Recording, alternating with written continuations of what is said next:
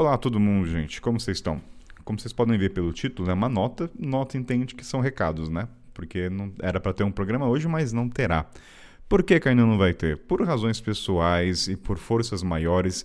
Não tive tempo, tem outras coisas na vida acontecendo.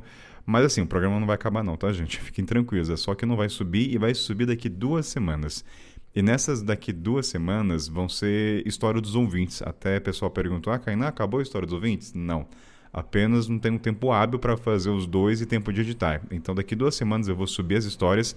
Então, caso vocês queiram enviar ainda, podem enviar, tá, gente? Só que demora um pouco. Então, saibam que, ah, o Kainan esqueceu uma história. Não. Apenas está lá arquivado na lista de e-mails.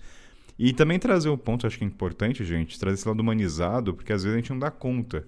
Então, assim, eu não fiz esse programa porque acabou meu banco de reservas, né?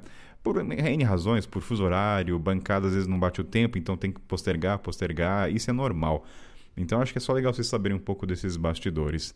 Maravilha? Então daqui duas semanas volta o episódio com história dos ouvintes.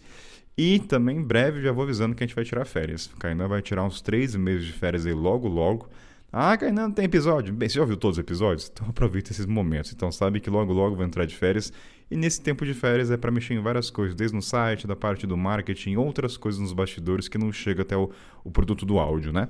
Mas é isso, gente. E lembrando também que, assim, agora até mudar a narrativa. Se você quiser entrar na comunidade do Mochileiro Sem Pauta, que é conhecido como Grupo Secreto, se você quer encontrar pessoas, que assim, vou tentar trazer uma maneira diferente de falar.